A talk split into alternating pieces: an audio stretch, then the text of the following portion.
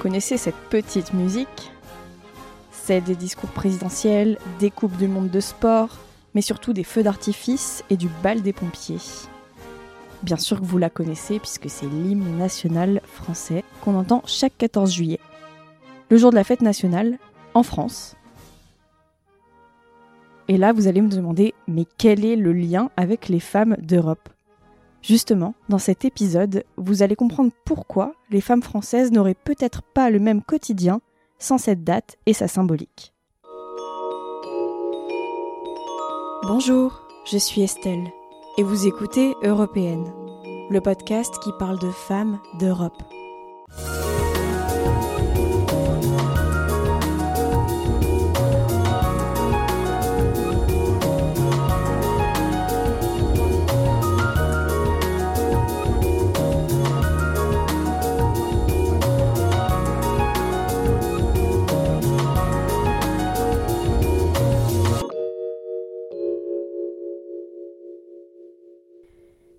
Le 14 juillet 1789 fait référence à la prise de la Bastille à Paris pendant la Révolution française.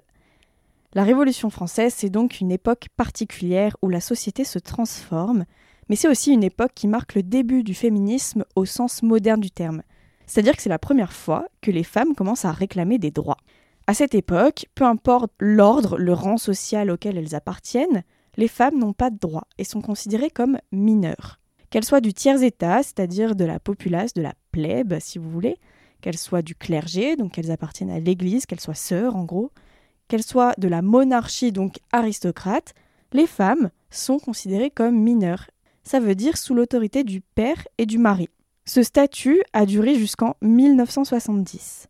Oui, vous m'avez bien entendu, jusqu'en 1970.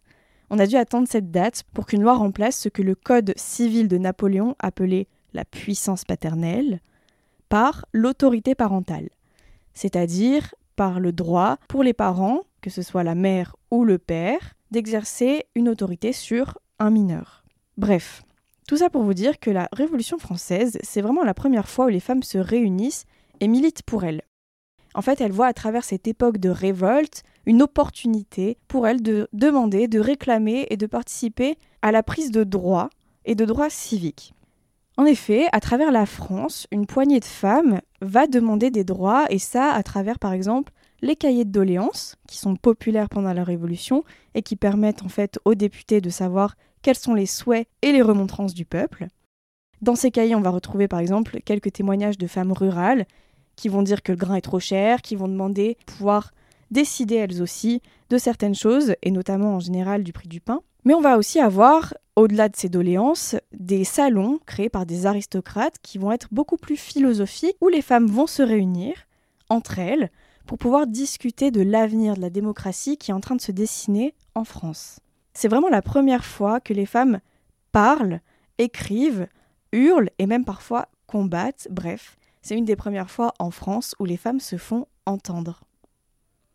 À ce moment-là, elles vont surtout réclamer des droits civiques. Elles veulent, comme les hommes, devenir des citoyennes, avoir le suffrage universel, à la fois féminin et masculin. Toute cette colère, toutes ces demandes et toutes ces réclamations vont se manifester pour les citoyens parisiens le 14 juillet 1789, lors de la prise de la Bastille, où en fait les Parisiens vont se ruer dans cette prison, où il y a des rumeurs qui circulent comme quoi il y aurait des armes.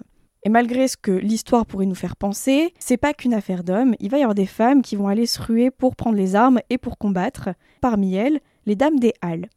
Les dames des Halles, c'est des Parisiennes qui vont être commerçantes, par exemple marchandes de mode, plumassières, fleuristes, etc., qui sont en tout cas dans les corporations de métiers, et donc qui vont avoir une voix beaucoup plus influente et qui vont pouvoir s'en servir pour défendre le droit de vote.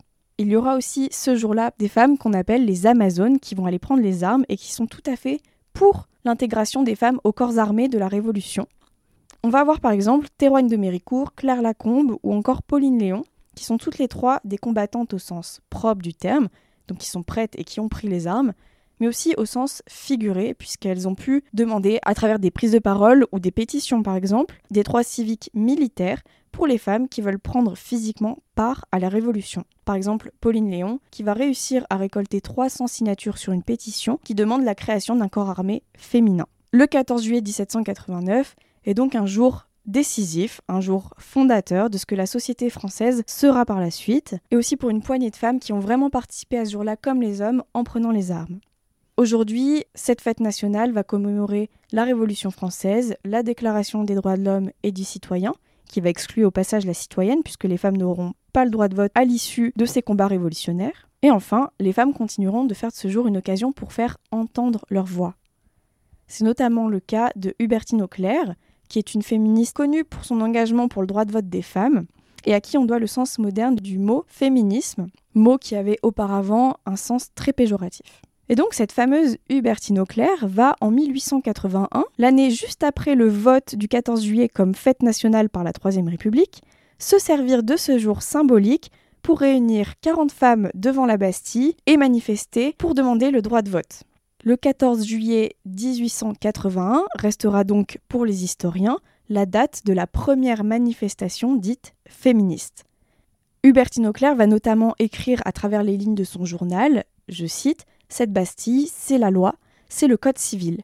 Et en fait, elle en a à très juste titre, après le Code civil de Napoléon, qui, on le rappelle, légifère la puissance paternelle, mais surtout qui va instituer des articles totalement misogynes, comme l'article 1124 qui, je cite, dit Les personnes privées de droits juridiques sont les mineurs, les femmes mariées, les criminels et les débiles mentaux.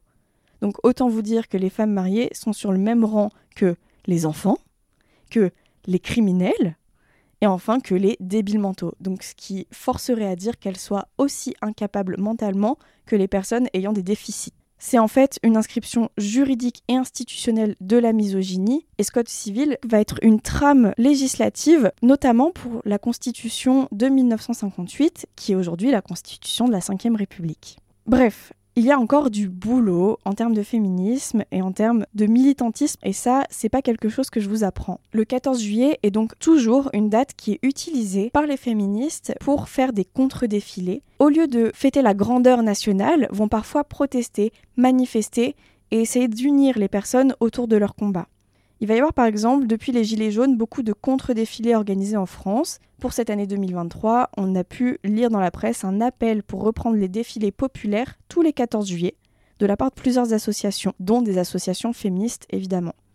En fait, ces appels sont un élan d'intersectionnalité qui vont chercher à unir les personnes opprimées ou invisibilisées et qui vont les unir autour de la défense de leurs droits. Le 14 juillet est donc une date de fête, de manifestation, de militantisme, Peut-être que vous aurez appris aujourd'hui que le 14 juillet en France est une date fondatrice pour la société, mais aussi pour les femmes et leurs droits.